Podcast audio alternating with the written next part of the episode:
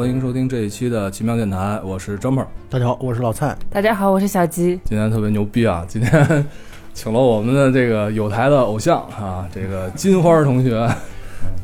哎，大家好，我是来自黑水公园的金花院长。特别激动，你知道吗？特别特别激动，让我让我很尴尬。对，今今今那个金金花院长来我们奇妙电台，算是技术扶贫。别别这么说，别这么说。你们节目我我也听过，还不错，就是猴子那集。人猿星球，对对，人猿星球，对，嗯嗯。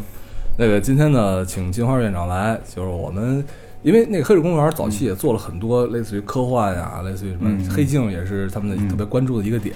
那么现在这个黑镜的第四季也出了，有幸这个邀请金花来，我们跟我们一起来聊一聊啊，这个黑镜的第四季。第四季总共有六集，六个故事，还都还我觉得还不错。对，你看人家接的多好。那那个豆瓣评分。黑镜的第四季是八点二，但我觉得我看完之后，我觉得观众现在嘴太刁了，我觉得就属于现在打分就是评价，反正不是太好啊。虽然八点二的评分啊，但是对黑镜系列来说是最低的。它上一季是八点八嘛，在前面是九，都是在九分以上。对，因为珠玉在前嘛，嗯。就《黑镜》第一季刚出的时候，基本上大家都觉得哇，惊为天人，原来故事还可以这么拍。对。但是你知道，大差不多第三季的时候，他把那个卖给了网飞，然后英剧一下子变成美剧，然后叙事的风格也发生了比较大的转换，就会有很多人就感觉就是要么就是接受不了，还有一些人就是觉得，呃，我已经审美疲劳了，你们一直这么讲故事，我觉得哎，就这样吧。金花觉得这个从英剧变到美剧之后差别大不大？你感觉？还还好吧，因为嗨，其实这事儿就是这样，就是人啊都会就是看多了就都会有审美疲劳，然后都会说你永远不如开始，对吧？你忘了初心，你们变了。但但但作为不管是电视剧还是节目，都要考虑这个盈利问题嘛，要不然他这个活不下去嘛。他到了网飞之后，其实可能。因为现在网飞很厉害，是它到了网飞之后，其实我觉得收益肯定会变好。但是说起来，这几很呃直观感受会这一季里边没有每一集都让人那么的这个从心底被震撼。但是你要考虑一个问题，就是它整个套路是这样，他他你你前面已经被震撼好几次了，然后他还跟你聊这个事儿，又又换了一个方法，你会有一些的这个震撼在变低。但我觉得有一些。深入的思考，或者说一些想法，还是在延伸。就是他已经，就是他，比如说他已经呃在开始做到七十八十分的时候，他再往下往九十分走，就会越来越难。但我觉得还是在进步。包括其中有一些集，你能看出的拍摄手法在调整。呃，那种拍摄手法调整，我觉得就是就那个有有一集全是黑白的嘛，什么这个，就这种这种东西，他再去尝试，他再去尝试，但是可能会任何的尝试都会让人会有觉得。不爽感，这个是这样。就我一般接受度比较大，所以，嗯，觉得还可以吧。因为有几集还觉得挺有意思。因为这种片子你很难让所有人都满意，那太难了，嗯，对吧？金花好像之前咱们聊，你对那个第一集是不是印象比较深一点？嗯嗯，还还好吧。可能大家来来聊一聊第一集这个。我给你讲讲这故事是吧？第一集，第一集讲的呀，就是一个一个这个。大型网游，对 对吧？一个大型网游，它因为黑镜都一般就是这个一个近科幻的题材嘛，它这种大型网游已经到了这种就是什么 AR、VR 这些东西都已经更进一步了，直接可以就是这个跟骇客帝国的你你接管的，它不是接管的，太阳穴上贴了一个片儿，它就可以完全进入一个虚虚拟的世界。然后这个故事里边。哎，其实我觉得就是这样，这个设定是一个很常见的设定了，这个设定非常常见，所以可能有很多人说看，如果就是我只是看技术的革新，你不会在这里边看出任何新意，对吧？但是你往下看这个故事，它没有就这个游戏本身对其他人造成什么影响去去去展述、去展现，而就这个开发者去做了一个深入的一个这个演绎吧，就是说这个公司谁开发的这个游戏是他们的一个 CTO 首首席。首席哎，首席技术官，现在很多地方都有这个 岗位了。这个首席技术官呢，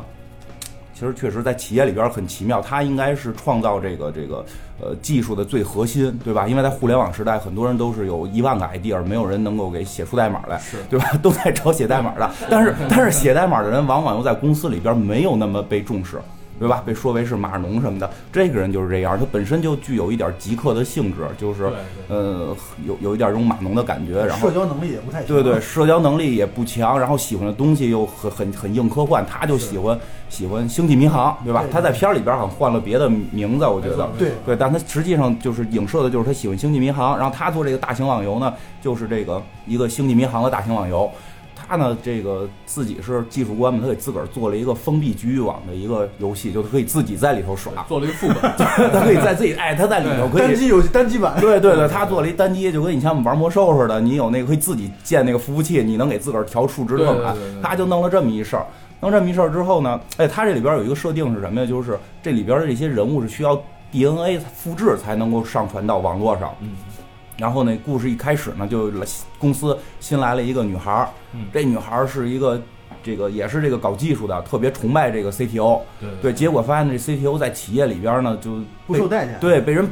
就被人看不起。虽然他有一个大办公室，但是好多人都以为这办公室是厕所，对吧？对对对，不是特别可怜，特别可怜。然后，然后这个。他们的这个跟他一块合伙起家的这个 CEO 呢，来他这块就指手画脚，然后这个也也不就是不太尊重他，对，非常有这个 CEO 的这个风范嘛，就是我不管技术，我就是这天要你，我不管，就这天要，对吧？你必须完成，对吧？就是这样。然后呢，这个本来这女孩来了，挺喜欢他，挺喜欢他的，结果让这个 CEO 给给糊弄走了，对吧？他就心开始心怀恨意，心怀恨意。然后呢，就这会儿还没看出这个故事会怎么发展，就心怀恨意的时候，他发现。这女的呀，就是喝咖啡，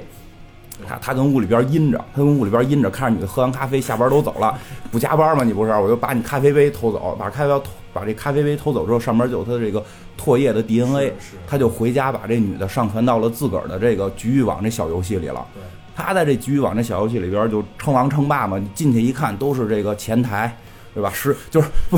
就是就对他微笑，就怎么讲？就是对他的微笑不够不够热烈的前台，然后这个给他买买东西买错的这个实习生，对吧？还有他他手底下一个这个编编程的，然后还有就是反正就公司里这些人，包括他那个 CEO 都被他复制到了这个，都被他复制到了这个这个游戏副本里。他在里边就很厉害，这个 CEO 都得跪在地上，他把脚搭在 CEO 的这个身上。哎，对对对，就就是这样。但当这个。女孩新进来的时候，因为我们开始她演过这么一个场景，其实你就能感觉她只是在玩这个游戏，是她跟一群 NPC 在互动。但是呢，当这女的进来的时候就不一样，这女的就进来之后一看，就这帮 NPC 正在喝酒，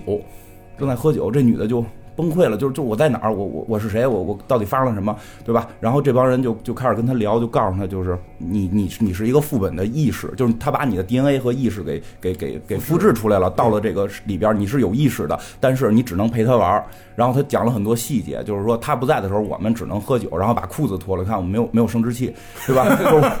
我 就在那拍，什么都没有，什么都没有。然后我还说我们只能互相摩擦着玩，但是没有快感，就是就是他这个设定非常人性化，要是。对吧？你说要不然他不在，大家一起就就开派对了就可以了嘛？就没没有这个条件，没有这个硬件条件。然后呢，就他们很很痛苦。然后这女的就要想办法去逃出去，因为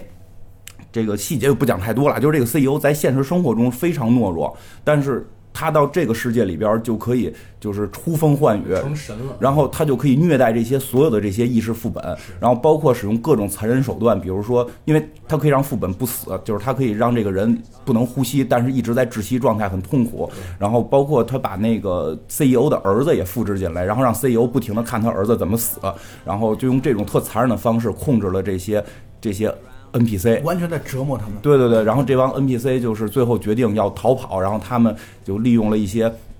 啊技术漏洞吧，然后然后这个这个什么翻翻翻入了苹果云，然后找到 对吧？找到了，哎，找到了这个看似非常斯文的这个。女程序员的各种的这个艳照，对吧？然后据说还有体操体位，就是 就是要要要看细节，知道吗？可惜没有展现出来。对对，没有展现出来，没有展现出来。说，然后那个就是在在在这个游戏里的那个副本，就那个副本的那个女的就说说的就是说我可以我可以用这些东西要挟现实生活中的我，然后去到这个 CTO 的家里，把把这个 DNA 这些东西偷走。说如果不偷走，即使我们。逃出去了，然后他既然可以用这些东西，他还不断的复制，他可以对，他可以不断的复制，所以必须要销毁这些东西。所以就在现实生活中，他们派这个拿这个艳照要挟这个女程序员，相当于要挟自己的本体。对对对，去偷这个 CTO 的这个冰箱里的这些 DNA 的存留物，然后呢，他们自己呢是是发现呢有一个这个虫洞，就发现这虫洞实际上是这个副本在升级。他们说，如果我们就是在虫洞消失之前穿过虫洞，然后进入防火墙，防火墙会删除我们这些代码，会把我们代码都删除掉，我们就死了。死了至少解脱，总比就是被一直被折磨。对，总比一直被折磨要强。他们就抱着必死的信心冲这个虫洞，然后在这个过程中呢，这个 CTO 发现了，然后就在这个虚拟世界里去追击他，追击他们。但是结果最后，他们冲进了这个虫洞，然后他们先不说他们，就就是他们冲过虫洞之后，发现自己没有死。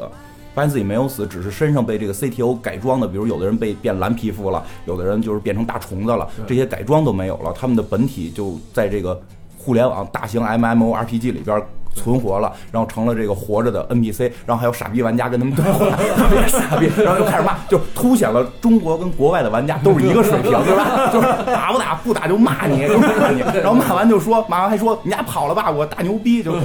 就就就大厉害对对，就是这样然后呢，但是他后边有一个结尾，就是这个 CTO，这个 CTO 在他自己的那个局域局域副本里。由于生防火墙的升级，把他给删了，对所以他在现实生活中应该是没有醒来，他就就是一直他的意识被困在了一个无尽的黑暗当中。是是是嗯，这个反正这是第一集大概的故事吧。嗯我们在录节目之前，然后刚才本来分配的说让我们几个来去聊这个剧情，因为金花当时跟我们说的原话是：“哎，这我都看的时间久了，然后断断续续看的，想不起来了。”结果没想到剧情讲的这么，尤其对于那个女程序员的那个云相册印象特别深刻。对对对对我一直怕，我一直在想，我看的是不是删减版？对，金院长讲故事还确实是牛逼。其实这里面啊，我觉得就是我看的时候啊，有几个感觉特别恐惧的地方。第一个恐惧的地方呢，其实就是这帮这个有灵魂的 NPC，姑且这么称呼吧，就是求生不得，求死不能。你想想，如果说你一直处于一个窒息的状态，但是永远不死，要永远下去，这多么恐怖！还他把那什么变成大虫子、是吧？就太可怕了这种感觉。然后还让那个就是 NPC 不是 NPC，就是那个 CEO、嗯儿子不断的在他面前死亡，不断的面前死亡，这是怎么样的一种折磨？一个是这个特别恐惧，还有一个特别恐惧的地方就是最后这个 CTO 他的一个结局，他的意识永远被困在一个漆黑的宇宙当中，哪儿也去不了了。呃，我不知道他最后如果把他的那个太阳穴上的那个东西，如果剥掉的话，他能不能回来？不知道，但是没有人去做这样的。但是这个故事当中，它其实有一个小的细节，我不知道你们还记不记得，就是他最后一次为了引开他从电脑跟前引开他，给他叫了，就是假装叫了一份这个披萨外卖嘛。是的，然后披萨外卖员，然后来去嫌小费少了，在门外一直在不停的在 在骂他，然后他就把那个房门设置成了不可打扰的那种模式。对所以我认为这个小细节其实凸显的就是很难再有人来进来了。是，所以他应该就一直在困在那样的一个环境当中去了。对对对。但是我觉得，就是任何一个人在这么一个封闭的环境当中，如果可以就是无法无天可以说是凌凌驾于所有人之上的话，最终都会变成一个凌虐其他 NPC 的一个角色。我觉得任何人都逃脱不了这样子的命运。我我觉得这个里面更加可以讨论的一个事情就是。一个数据、一段代码、一段有意识的代码，是不是有人权？就是金花觉得那个就是里面那几个活着的 NPC，他们是是人类吗？你觉得？我你们你们节目调性这么高呢？不好意思，后边要讨论，有一个细节我都没有讲到，就是他他们出出了那个宇宙之后，他们都自己看了一下裤子里边，然后东西都有了，特别高兴。对对对对对对对，所以就是不是不重要，他们可以那什么了，就就我觉得就就行了，就是 而且我觉得，我觉得他这个呃，就是从人性的角度上来说，确实他得他这个游戏得把人的生殖器去掉，否则像金花刚才说的，那天天海天盛宴了，我觉得基本上这个这个这个游戏就属于走向了一个酒池肉林的这样的一个状态了。就是它实际上设定是在那个大的世界里边，就是那个整个互联网里边，这个游戏的人都还是有生生生殖系统的，应该是有的，因为他们出去之后看到都有了。当然，我不太理解为什么就是在他的局域网里，一个要无法无天的人，居然要把这个东西给给。就对，就你看，又能窒息不死，还要再有要有生殖器，多多美好的一个事事情啊！对对对对，然后你这时候就可以联系到这一季的第六集了，然后 然后对，然后其实我觉得是是是这样，就是这个事儿，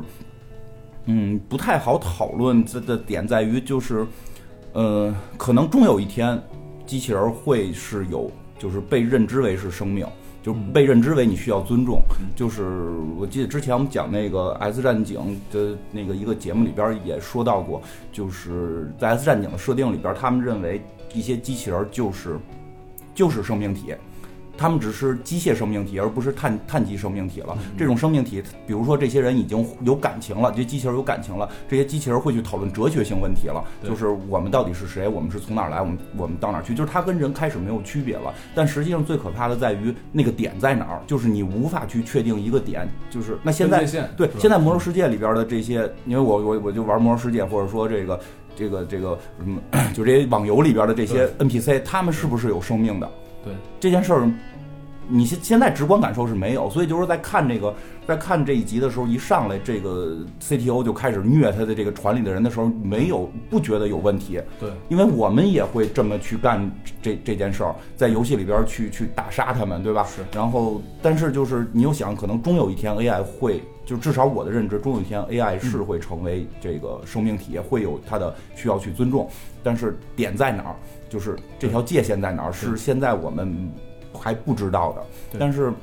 我看这个时候就想起来一个事儿，就是就是这个这个零几年呀，零零八零九年的时候吧，那会儿我刚进游戏圈儿，然后有一个这个台湾和尚，是叫净空法师吗？我记不太清了啊，就专门 讲过一个有有这个这个他的听众一个大和尚。当然也不要全信他的，因为他好像以前是国民党。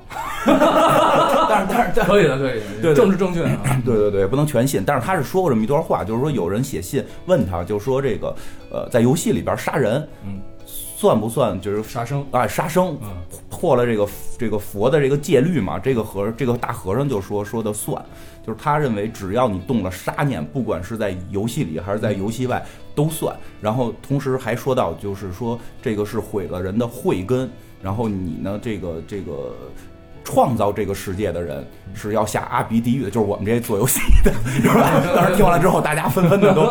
对 都那什么，对对，都纷纷的很恐惧。所以就是其实这个事儿已经在很多层面开始去讨论了。是，我觉得现情况的游戏里边的生命体肯定还不算，对吧？他们可能还只是按照一些程序写还不算，但是就是未来可能真的有一天会算。就是这个点在哪儿？这个黑镜就是因为我觉得黑镜。从来也不是说去告诉你一个事儿，我，告诉你不是说教，不是告诉你一个结果，而是而是引发你的思考。他的思考就在于他在片子里边塑造了一个已经接近于这个点，因为那里边人知道自己是副本，对，他们知道自己不是真人，对吧？那可能未来有一天 AI 就认为自己是真人，到那个时候你会毫无疑问的认为这些 AI 应该是去被拯救的，对吧？但是现在来看，他们是正好处在那个模棱两可的那个点上。我觉得这是这集他对于 AI 这方面的。一个思考吧，我觉得这里面可能有两个层面啊。第一个层面就是 AI 本身，它能不能像人类一样去思考这个人性的这样的由来？比如说是我是谁？问这样的问题，这是第一个层面。第二个层面就是作为人类自己能不能去平等的接受对方？你比如说，如果说你在一个游戏当中，你知道它是 AI，但是你不认同它是人类，那么你在游戏当中的大肆杀戮，你是不会有任何负罪感的，对吧？你觉得走，你们就是一段代码嘛，这什么都没有。但是换个角度，如果说你是在一个虚拟世界当当中的一个这个虚拟的生命体，你在探求这个生命的意义，哪怕是在虚拟的网络当中，这个时候你对自己的存在、自我的存在，那就是一个非常看重的一件事情了。你不愿意去失去你这样的存在。而且还有一点就在于，呃，我我刚才也在想一个问题啊，就是我们之所以会觉得这个当中会有一种杀人上的。或者说虐待人、折磨人的这样的一种内疚感，或者说困惑感，主要原因是因为这些人你认识。换句话来说，如果你你认为去虐那些你不认识的玩家，真的是纯 NPC 啊，纯粹电脑给你系统随机生成的这些人的时候，你可能不会有这种负疚感。这其实也是一个很可怕的事儿。我就觉得这个设定就很像西部世界当中的那个设定，就是啊，大家其实就可以跑到一个地方去凌虐当地的 NPC，但是。西部世界当中的 NPC，他就发现啊，原来我自己并不是真正的人，原来我自己啊，就只是别人拿来取乐的一个工具。他接受了这点，有一些人接受了，有一些人他想要反抗。西部世界里面那些 N NPC，就是那些机器人，其实他是被不断的重置、重置的，他也记不得原来的这个事情，对吧？但是，但是有意思的事情是，你看那些就是在西部世界当中施虐的、施暴的这些人，其实他本身的性情也在逐渐的在扭曲。再通过这种释放的方式在扭曲。反正这个这个男主演呃就是这个 CTO，我觉得演员挑的挺好的，嗯真真正正就是把一个平时是一个特别窝囊的那种状态，但是到了舰船上之后，调色首先发生了变化，气氛就发生变化，然后他那种帝王感立刻在从那个舱门打开，他出现的时候就展现出来了。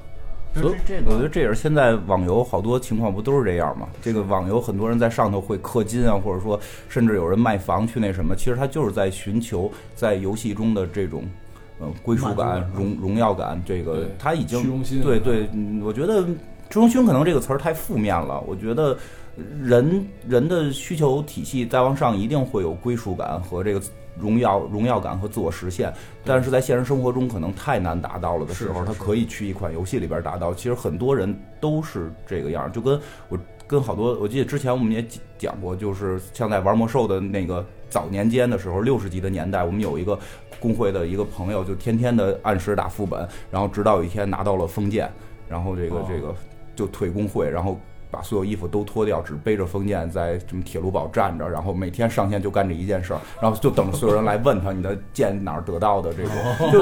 就是就真真真的是人，这是人人人性的一种什么，所以就是你其实从另一个层面看，这个 C CTO 其实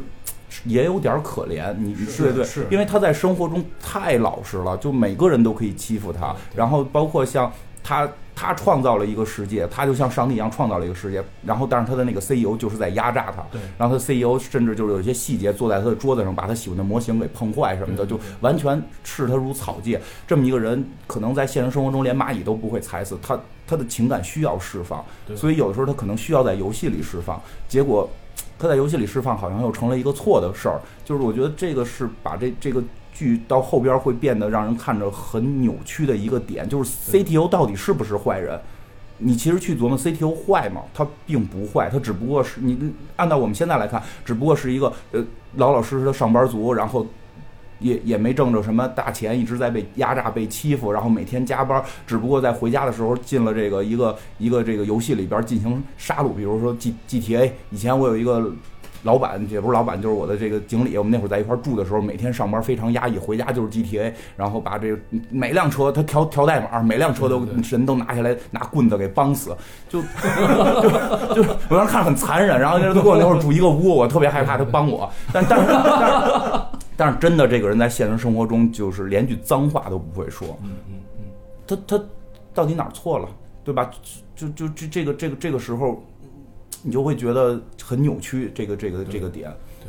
其实这里面这个 CTO，就像刚才金花说的，他只不过是这个片子把这个人这个角或者这个角色吧，他的阴暗面、心理的阴暗面展现给大家来看。对，但是阴暗面这个东西，我们每个人都有，咱们四个也有，然后所有的听众，我觉得每个人都有。只不过呢，有些阴暗面得不到释放，有些阴暗面然后不为人所知。那么背后的东西，我觉得只能是大家自己去琢磨、自己去想了，对吧？他也不是说给你一个答案，就是给你提出这样的一个问题。反正现在现在就是，我觉得跟现今社会强度高，然后各各方面，我觉得我觉得 就是前两天跟一个心理医生聊，他告诉我说，现在他们这个行业特别火，因为太多的人有心理疾病，然后就是就我承认我现在。我现在自自身我也有问题，我在找他去给我看病，然后他会跟我讲，就是说为什么现在这么多人有心理疾病，就是中国在进入一个非常大的转变期，这个转变期所有的制度，我我真是觉得这种公司。婚姻，然后父父子，就是这种父子，就是这种父子关系，都会发生很大的转变，对吧？原先的那种那种生活方式就，就就是大家族，对吧？现在每个人都成独立个体，但是父亲、母亲，尤其像母亲，像我妈妈还好，但是有些母亲原来是儿媳妇儿，一直准准备熬成婆婆，他们现在熬成婆婆了，这儿媳妇儿又，对吧？现在哪有那种以前那种，就是你会发现，这只是一个例子啊，因为我们家倒不是这样，我们家是可能有别的问题，就是你会发现所有的这种社会转变，让你让你的心理去。都在扭曲。现在太多的人有这种心理的问题，其实就这个片子里边这个 CTO 就应该也是处于处于这样，他这种高智商和他的低社交，嗯，在在现在现今的社会，他变得非常扭曲。我觉得每个人应该找到自己的一些。释放方式吧，说也也可以多去看看心理医生，也不是坏事。不行就嗑药，我我我 我指的是那个心理医生给开的药，得说清楚，对说清楚，心理医生给说清楚开的药。嗯，我确实也觉得，就是啊，这个 CTO 他并不算是一个坏人，他可能就是认为他自己写出来的这些代码并没有什么意识，并没有什么人权，所以他就选择在他的那个世界当中去释放一些自己的压力。但是我倒是反而觉得，就是现实生活当当中的那个女主角，女主角去偷了那些东西之后，那个 CTO 他其实是慢慢的在那个椅子上面死去死去了，因为他肯定是没有办法进食，或者说是没有办法再把意识从游戏当中拿出来，可能慢慢死去了。我觉得这对于那个女主角的现实本体来说，其实会带来非常大的压力。对，因为他肯定会有这样的一个情况，就是至少他会呃几天以后这 CTO 对没出现，对没出现，对，然后他肯定会觉得呃和指使他的人，指使他做的这个行为本身是会有是有关系的嘛，所以这其实就是故事之后的故事嘛。对，而且其实他本身是非常崇拜这个 CTO 的，虽然那个他被那个 CEO 撩了。其实你看，好多时候就是包括一些影视作品啊，包括一些文学里面会提到一种，就是在外面受欺负了，对吧？回来呢，这个枕头上贴个欺负人你的这这个欺负你的人的一个名字，然后他一顿暴打，然后扎小人儿。其实这个 CTO 做的事情就是扎小人儿，嗯，对不对？对对，他的小人有意识了，这个是。对对对，而且如果说把我在想，如果把我放到他那个位置，然后能进入这样的一个游戏副本，嗯，我可能会做一些更残忍、更血腥的事情。我我不理解他为什么把生殖器都弄没了。就是，他你可以这样理解，就是他自己想用的时候就让人长出来，但是但是你们对吗？你你、啊你们你们平时你们平时你们不能自己乱用，知道吗？有道理，你说这个比较有道理。所以 Jumper 不能去做什么 CTO 是吧？其实我觉得可能就是哎，正正经说，就是其实像 CTO 这种人，应该在现实生活中去更多的调整自己的心态，让自己的生活变得更好，而不是要到副本里去发泄。这种方式终究会让人变得越来越扭曲，这个是真的。就是饮鸩止渴。对对对，调整自己在生活中的心态跟生活方式可能会更重要。比如医生告诉我该健健身，每天健健身有好处。我们这是一个多健康的节目 特别正，我跟太你说。健康了，你知道吗？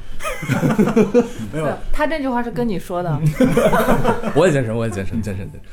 身。好吧，我们来接着下来第二第二个故事吧，老蔡。对，呃，第二个故事好像很多人评价不是太好，这个叫大天使。这个故事呢，故事本身很简单，故事其实讲的就是一个单亲的母亲啊，单亲的妈妈，呃，有一个很可爱的女儿。小小姑娘三岁的时候，有一次带小姑娘出去玩的时候，小姑娘看到了一只猫，就去追猫，然后就跑不见了。对，然后她就非常非常的紧张，然后在街上不断的喊着自己孩子的名字。所以呢，有一个正在实验当中的，号称成功率百分之百的这样的一个呃做法，就是给小孩头脑当中相当于植入一种跟踪装置。对。然后呢，你妈妈可以通过一个像 Pad 这样的东西，然后来平板电脑，然后来去，呃，随时看到孩子在哪里，然后随时看到孩子能看到的世界是怎样的，屏同时还可以屏蔽就是让孩子有一些屏蔽，比如说对所有的危险的，他们上面说了某某一种激素上升啊，就是当孩子看到恐惧的，比如说看到狗叫、遇到惊吓、看到血啊，引起这种激素上升的时候，它都可以使得那些变成那种模糊的啊，变成马赛克。所以呢，小孩儿其实从小到大一直长到大概我觉得有十岁左右吧，啊七八岁的这种状态，都是从来没有见过，都是从来没有见过这种包括血血腥的东西都没见过的。然后呢，小孩儿就反而就是他对这个东西就格外的更好奇了。然后包括所以他就开始小孩拿铅笔扎自己，把自己扎流血了，结果发现手手指头变成马赛克了。对，然后就是这样的状态，然后也被他妈妈看到了。那这个处理的办法呢，就是那就干脆就不监控了啊。对，然后小孩的妈妈决定就是让孩子自由，然后他就把那个东西封起来，把那个平板电脑封起来了。虽然他屡次三番的想要再去看孩子在哪里，封起来之后，小孩就慢慢的长大，但是长大的过程当中，呃，早恋啊，所谓的早恋，然后有了男朋友，然后。然后呃说谎话，然后晚上其实和男朋友去郊游，但是告诉妈妈是去女同学家里去看电影，到很晚都还没有回来，然后他妈妈就慌了，又又拿出那个平板电脑，然后来看到女儿在离自己家里边还有七公里的之外的一个湖边，在湖边的位置，并且打开了那个看到了赤裸上身的女孩的男朋友，啊，两个人正在性爱，然后妈妈就直接疯掉了，然后这个女主角就不动声色，啊，但是她从此之后又离不开那个平板电脑了，继续通过平板电脑来去观察或或者说监控自己女儿的行为和行径。有一天让他特别吃惊的就是，自己的女儿竟然在吸毒，和男朋友在吸毒，他这下按耐不住了，忍不住了，他去找了这个呃自己女儿的男朋友，告警告他，呃这段视频自己已经录下来了，如果你要是再不远离自己的女儿的话，啊我的女儿的话，我就要报警。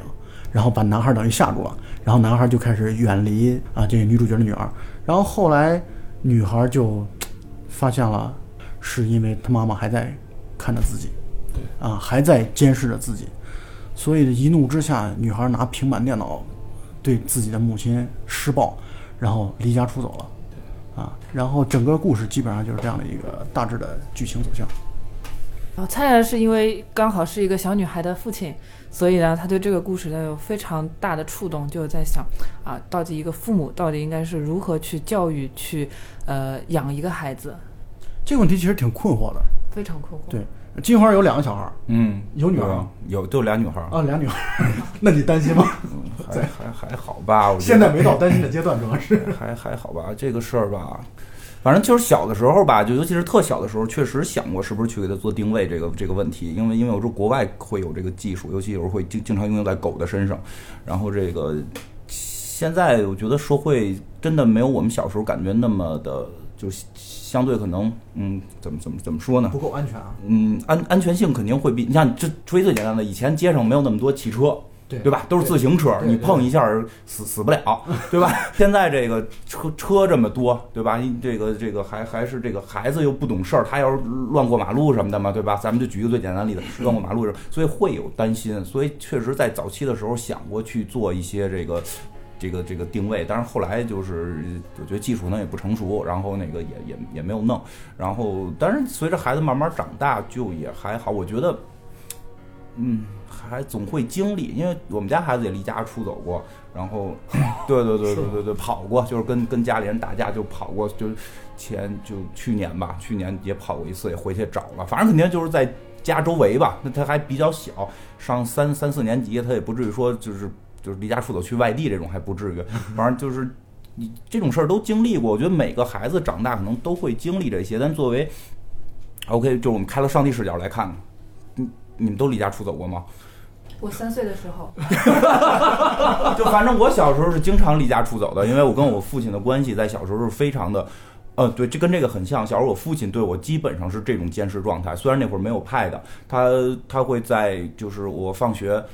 我从中学放学骑自行车到家的时间大概是十五分钟到二二十分钟吧。如果二十分钟我没有，他知道几点下课，如果二十分钟没有到家，他又会出去找我，然后会交代告问我到底这二十分钟去哪儿了。嗯嗯，就是跟女同学绕个路都机会都都不太不太有，你明白吗？就是就对这种什么车棚等女同学这种，就是也会等啊，但是就是会冒着被爸爸揍的这个风险。我小时候一直是活在这种压力里边儿，然后呢，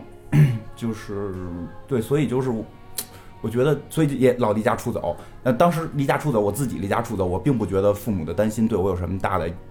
这种压力。但是现在自己有孩子了，会觉得这个孩子离家出走，我会很恐惧。但我只想说，就是说，你开了上帝视角之后，你会发现这些孩子都会面临这个走丢走不丢都是命。就就 就就是确实是这样，大家都会去面对，每一家可能都不能说每一家大，至少有一半的家庭都会面对孩子的离家出走的问题。然后，但是他现在这片儿里边讲的这种监视其实是保护，因为我在看的时候，很多弹幕在说，就是一直两边在骂，就是一边认为孩子对，一边认为母亲对。其实这也就是还是那句话，黑镜的魅力就在这儿，它没有对错。虽然好多人，我觉得好多人看这个片儿就是。不太喜欢的原因，真的是你为人父母之后的心态就会变，因为你两种心情全体会过。因为你站在不同的立场嘛。对你，你你你两种心情全体会过。你看孩子的时候，我会带入到我小的时候被监视，就就就我一直一直我一直被监视到很大岁数。然后这个我看，但是我看到母亲的时候，我会去担心我的孩子，如果说跟男朋友吸毒了，这是绝对不能碰的，对吧？这这确实是这样，就是这个黄赌毒拒绝黄赌毒嘛，就是 这个一定是要管的，对一一定是要管的，但是。你你你你你就会发现你在两边你都都认为是对的的时候，就这个片子的矛盾点就出现了。没错，没错，嗯没错，没错。是因为你们都到年纪了？只有我一个人觉得这种监视是不对的吗？我觉得就是一个孩子，他是在一个成长过程当中，他是就是必然是要去经历一些，比如说是挫折磨难，或者说是一些外来的诱惑。你一个母亲，她平时你没有去很好的去，比如说陪伴她，比如说去教育她一些美好的事物，告诉她就你要对自己负责，然后你要去监视她，去告诉他你这是不许的。我觉得“不许”这个词让我觉得非常的反感。你应该告诉他你要对自己负责，毒品会给你带来什么样子的危害，这是一个家庭教育当中所需要。提供的一个事情，而不是说，啊，我我作为一个家长，我是个权威，我命令你，你要做什么，你不要做什么，你要做个乖孩子，要听话。我觉得不是这样子的。这其实跟刚才金花说的，在第一集当中那个对待 NPC 的那个态度，我觉得也有类似的地方，就在于界限在哪儿，啊，点在哪儿。啊，举个例子来说，你告诉他吸毒是有有有问题的。但是问题在于，你对一个八岁的孩子说，和对一个十几岁的孩子说，和对一个二十岁的人来说。这产生的效果就是你很难去界定他的这个这个界限到底在哪儿。对，而且而且对于父母来讲，这个对孩子的担心是一种天性使然，对吧？你看不见他在你背后做的事情，你肯定会多多少少是担心，这而且也是人之常情。而且每个小孩的智力发育，然后这个跟社会化的这种程度，这个真的进度是完全不一样的。对，有的小孩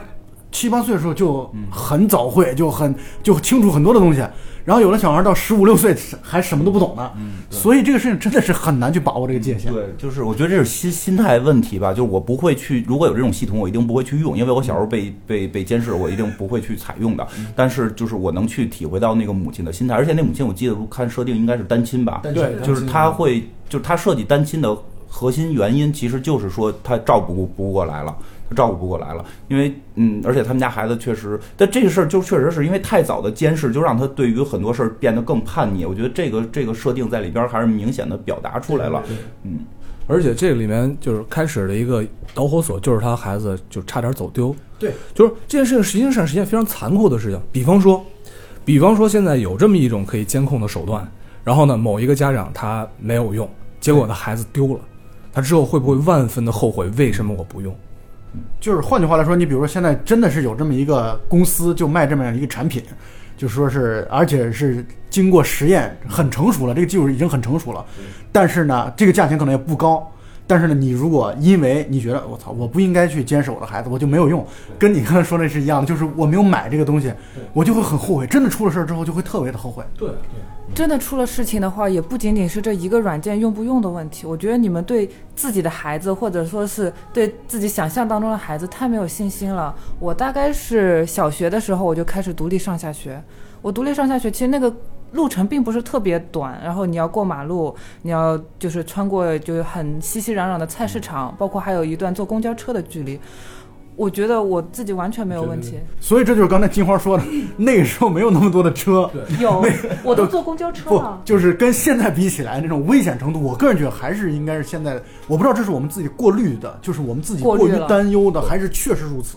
小齐这个说的是，小齐更多关注于你对孩子的教育，让孩子来自我去遇到困难去成熟。但是小齐忽略了一个问题，就是来自于社会上的不定的因素，来自社会的危险。你打打比方说，拐卖儿童。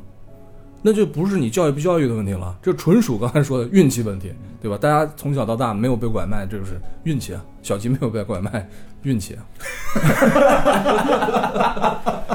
我觉得孩子是能够分辨得清楚坏人的。你告诉他，有些人会怎么跟你说，然后会。对对对，这这个这个大人都未必能分辨。我我明白我明白我明白小吉的意思。小吉的意思就是说是呃，还是觉得。呃，坏人还是很温柔的，会跟你先会先跟你先沟通，先沟通。但是有的时候坏人是不会不由分说的，就是你没有任何反抗的能力。说白了，你很多换句话来说，你成年女性都不一定能抵御的这样的一种伤害，孩子就更不可能抵御。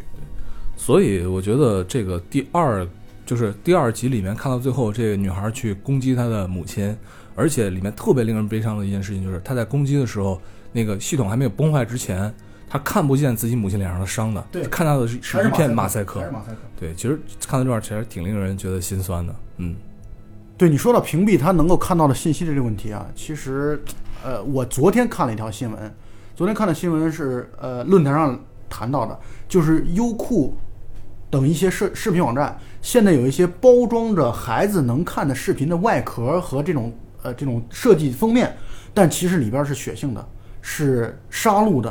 啊，包括虐待小动物等等等等这样的一些视频，现在都已经在流入市场当中，啊，就是我就想知道的就是，那我们对于孩子将来接收什么样的信息，我们到底应该如何去抵御这种不健康的、危险的、恐怖的信息？这个我说实话，我真的是不知道该怎么去抵御这点。而且，比如说在那个百度贴吧当中，有一些比较小众的贴吧，可能平常都很少有人知道，它会就是传达一些，比如说连成年人都无法抵御的一些，比如说癖好，比如说有那种啊、爸爸包养女儿这种情况。我觉得对于一个未成年的儿童来说，比如说他刚好父母在零花钱上面管控的比较严格，他很有可能就会被这种信息给误导了。就还还有这种的，我不知道啊，不知道比如说以前就是日本都看什么呀？平时啊太 太吓人了，是吧？不多看看新闻联播。哎呦，我这他说说这个是因为前一段有些嗯。哎呦，对，在你们这说如果不合适，你们可以掐掉啊。那个说过这么一个事儿，就是前一段某个幼儿园折腾特厉害的时候，对折腾特厉害的时候，其实我们去去去去去讨论过一个问题，就是今天在这儿叫嚣着严惩这些幼儿园的人，明天会在论坛上去去去去所谓什么我是萝莉控什么这个，其实这个社会会对这件事儿现在非常模棱两可。非常模棱两可，像我我我们公司前一段就开始发这种小女孩的这个这个防性侵的这个书，呃，据我的了解，我认识的姑娘里边百分之七八十都是被小时候被有这种就是性侵过的，这个这个就是就是轻重轻重问题啊，就比如漏漏音这种也算，就就是或者被摸一下也算，都是有过的。但是在现在，我觉得我们嗯没有一个强大的舆论氛围去去把这个东西。拿出来去去惩治。如果你要你要是去惩治这件事儿的时候，你应该从很多地儿就开始杜绝，比如说萝莉控，嗯，就就不不就是谁提就不能就是让应该让人觉得我提萝莉控我是一个错事儿，对，但现在没有人觉得这是我是一个我是一个错事儿，对吧？然后包括儿童性教育问题，对，儿童的性教育，我就我我跟很多人都说过，就是我的孩子可能会在他现在就当他开始发育的时候，就一定会在他的呃，比如说小学毕业的礼物一定会是避孕套，就一定会是这个东西。我要告诉他这个东西怎么用，然后这件事儿你必须要让他知道。因为有过，就是说有人拿避，有小小孩不知道，中学生拿避孕套泡水喝，以为可以可以避孕这种，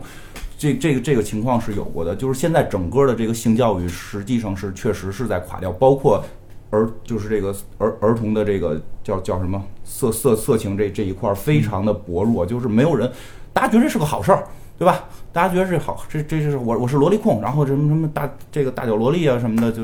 对吧？就是这个东西，你应该从很多根源性的东西就去认知，让大家知道这个是错的，这个是不对的。其说日本其实这个东西非常昌盛，对吧？但是在本身日本上都是立法的，就是你的特别逗。日本立法，就我跟你讲个事儿，日本立法是这样，开始是要求所有日日本的色情是相对比较开放的，但日本立法所有的色情漫画禁止出现十八岁以下的少女。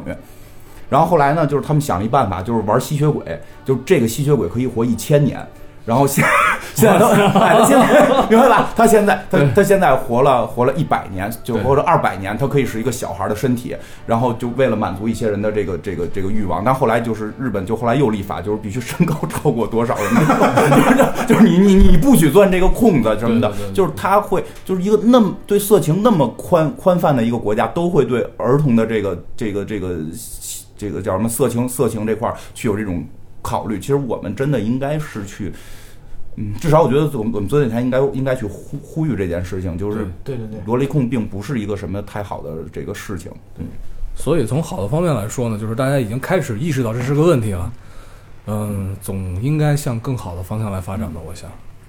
总的来说，还是做父母还是有很多的路要走，还有很多的事情要做，也是在大家都是第一次做父母嘛，就不是我啊，哎，你们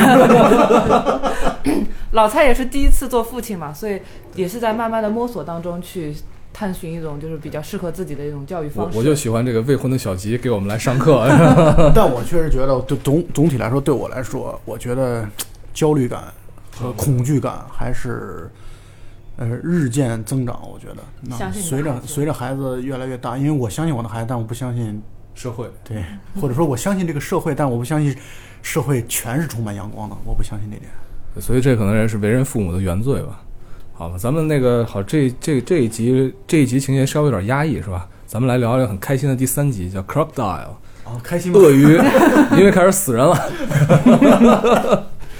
呃，这个老蔡跟聊聊吧，鳄鱼。没有，我就先说一下这个片名为什么叫鳄鱼啊？鳄鱼是从这个经济学当中的一个理论来的，叫鳄鱼理论。它讲的是，当你的脚被鳄鱼咬住的时候，嗯，你不要用手去试图把脚挣脱出来，因为这样的话，鳄鱼就会把你的手和脚都都咬住。所以你当你面对一条腿被鳄鱼咬住的时候，你最好的办法就是，就是让它咬，让它咬掉这条腿，然后也就是其实就是经济学当中止损的理论了。对，就是你不要把自己整个扔进去。这个故事它讲的就是，因为一开始犯了一个错误，两个人两个年轻人在一次聚会之后酒驾，然后同时还有一些嗑药的这种行为之后，然后路上很嗨开车，然后唱歌，然后撞撞死了一个人。对，然后他们为了不要去受到法律的制裁，所以就把这个人沉海了。结果后来受不了这种良心的谴责，尤其那个男方司机，过了十几年之后又来找这个女主角，两个人我估计是通过这件事情，两个人就分开了。对，然后又来找这个女主角，然后讲说，我我不行，我得去。我受不了，我受不了这种良心上的谴责。尤其我最近在新闻报道上，在报纸上看到了那个失踪者，就是被我们杀死的那个人的妻子，说我依然在等着我的丈夫回来。她觉得我受不了这种想象，还有一个人在等着自己丈夫回来，但是那个丈夫永远不会回来，并且这是我们造成的这种心理谴责，她受不了，所以她决定要给那个受害者的妻子准备写信，然后想要去安慰她、鼓励她。然后这个女主角就不同意，女主角说这样会毁掉我们现在生活。这这个女主角，对这女主角现在已经是一个就是特别有名的一个成功的一个建筑设师计，师吧。对，所以呢，他就就两人在就在争执，女方就不同意男方去把这事儿捅出去，争执的过程当中就把男的弄死了。然后弄死之后，这个片子当中为什么放在黑镜里？因为又有一个黑科技的东西存在，就是呃，保险公司是通过调取目击证人的记忆，然后来去判定某些事故的责任双方以及如何定定责的这个问题。然后呢，结果就是等于另外一条故事线，就是一个做保险调查员的这样的一个女性，然后她就在调查一起路上的交通事故，啊，到底是时车辆的时速是多少，谁的责任，责任有多大，然后她就呃到处去寻找目击证人，结果目击证人找找找找到最后，找到了一个老头儿，他看到了那个女主角杀人的那晚在窗边出现了，所以这个保险调查员又去找女主角，然后女主角包不住了，她就残忍的把这个就是保险调查员也杀死了，还按图索骥的找到了保险调查员，她死之前她是跟她丈夫说过来他们家的，所以把她丈夫也杀死了，把他们的一岁多的孩子也杀死了，所以整个故事就是，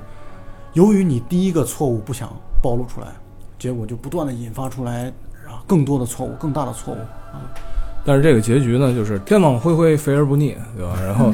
他把那个小孩杀死的时候，这个特别可怜。然后他们就是其他的调查员调查这个孩子死亡的时候，就说这个罪犯为什么杀这个孩子？这孩子是个盲人，看不见。是，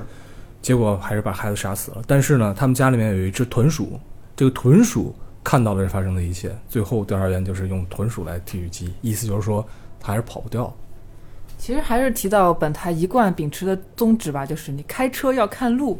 你开车要是看了路，就不会撞死一个人了，对不对？后面就没有那么多的故事了。对，因为这个故事特别像，就是一开始的时候特别像那个看不见的客人嘛。对对啊，就是是开车要看路，不要找情妇。当时那个，我不开车，啊我 也不会不喝酒，对，金花不喝酒，不不喝酒不开车，不会出这种事儿。要结着婚找女朋友，不要干这两件事儿。其实相比那个前两个故事来说，这个故事，呃的内涵，我觉得不是那么的，就是不是像之前的黑镜那么的震撼了，给我的感觉，嗯。就中规中矩的一个故事啊。呃，或或者这么说吧，就是这个故事其实从一开始有这个记忆提取的，对。并且提呃找了前面的那些目击证人的时候，你就会大概知道这个故事最后的走向是如何。所以我想，这个故事缺乏一个大的翻转。啊，或者说整个故事走的比较平嘛，对。啊，就平铺直叙，这个顺顺序就是一个基本的推理或者破案的这样的一个一个道道路嘛，对，啊，只不过这个故事确实挺残忍的，就在于最后杀死这个婴儿的这个这种状态，我觉得确实人相当于他其实也是一种被逼急了，因为他不能允许自己的生活现在美满幸福的生活，自己九岁的儿子今天晚上还要去参加一个小孩的这这种表演节目的这种活动，然后他自己事业有成，然后家庭幸福，住在那么大的一个 house 里里，他不能允许这种生活被剥夺走，所以一开始他最早是提倡说我们要去，或者说提议说我们还是自首吧，因为我们不是他开的你不是他开的车，啊。对。所以一开始他相当于还是一个有那个时候有有点良心的那种状态，但是到后来，当他发现他的生活会被毁了的时候，人性当中的恶就全部展现出来了。就是我觉得大概就是人就是有时候变坏是一点一点的，就是你有时候觉得第一步好像没有多坏，但是你迈出去了，可能就回不来。这个这个这个，所以就是止止损嘛，就就在这儿，就是嗯，因为我们看了太多这种，就是想通过一个方式来解决自己一个错误的时候。就用一个错误的方式来解决另一个错误，然后错误会越来越大，最后不可收拾。嗯，确实是。虽然有可能不至于到杀人这种这么严重啊，但是我们小的时候可能会经常遇到这样的问题：你有一件很小的事情撒了一个谎，然后呢，你为了圆这个谎呢，就不得不撒一个更大一点的谎，对。直到这个谎言会越来越大，然后包不住了啊。这种情况，我觉得我们好像都有这样这种经历，就是有，比如说一开始只不过是去了同学家玩游戏机，然后呢晚回家了，然后说什么在学校补课啊之类的，然后家长到学校一看，根本就没这么回事儿，这慢慢的你就会越来越去要不断的去圆这个这个谎，然后到总有一天这个谎就会被戳破，对所以不要心存侥幸，我觉得。但我觉得比较有趣的一个概念就是，当你有了那个提取记忆的技术之后，你这个如何作为一个法律上的一个证据，就是在那个定法的时候，我觉得这个过程应该还是挺有趣的。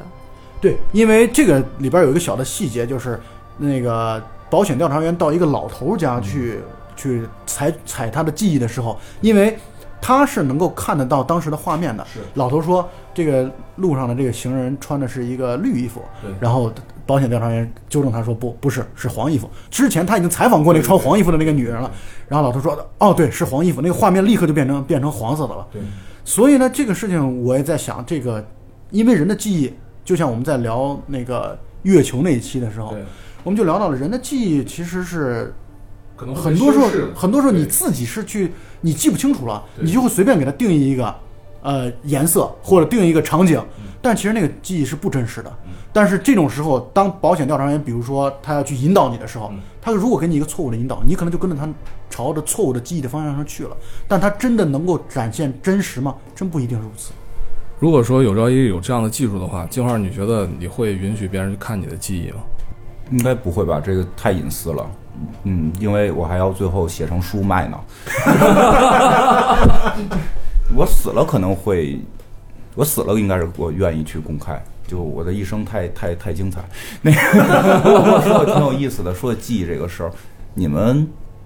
记起东西来是第一人称还是第三人称？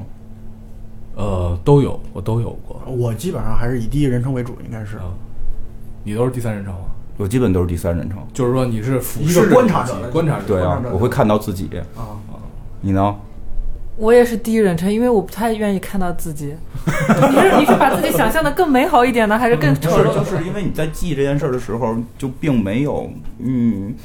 就是看到的自己也并不是有具象的，它只是一些朦胧的意意识的感觉。但我我在回忆的东西的时候，都是以第三人称视角去看待一个画面。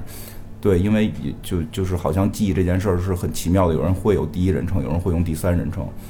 对我好像都有这样的情况。哎，金花这个问题其实挺有意思啊。对，其实这也是就好像写写小说的时候，要么就是以第一人称来写，有因为有的人把自己带入进去的这种方式来去叙述者这种方式，他会觉得更得心应手一些。但有的人就是观察者这种方式。嗯，其实不是，其实他们说的是，就是只有第一人称才是自己真正的记忆，像我们这种第三人称的，都是被写好的代码给我的。就对对对，其实可能你们就我，你们是游客，就是 你们是游客，，NPC。你们是游客，我是 NPC，NPC 对。那行吧，今天我们啊用这时间来聊了聊《黑镜》第四季的前三集。那么之后有有机会呢，我们来回来继续聊后面的三集。非常非常的感谢金花院长，嗯啊，非常感谢别客气，别客气，嗯啊，不，最后我要补充一下，确实我觉得体现出来黑水公园真的是一种特别宽容、平和的态度来面对这个世界的，就好像他们的那个标签“爱全世界、爱全人类”一样。跟金花这次录节目，我的感受特别的深，就他能够站在各个人的不同的角度来去理解他们，就不像我有的时候就会相对来说极端一点啊。对，所以我觉得这是一个学习的过程，很好。对，向金花院长学习。没有说明你们心态年轻。对，所以是第一人称。好，非常感谢大家，那么这期到这儿，再见。拜拜。拜拜。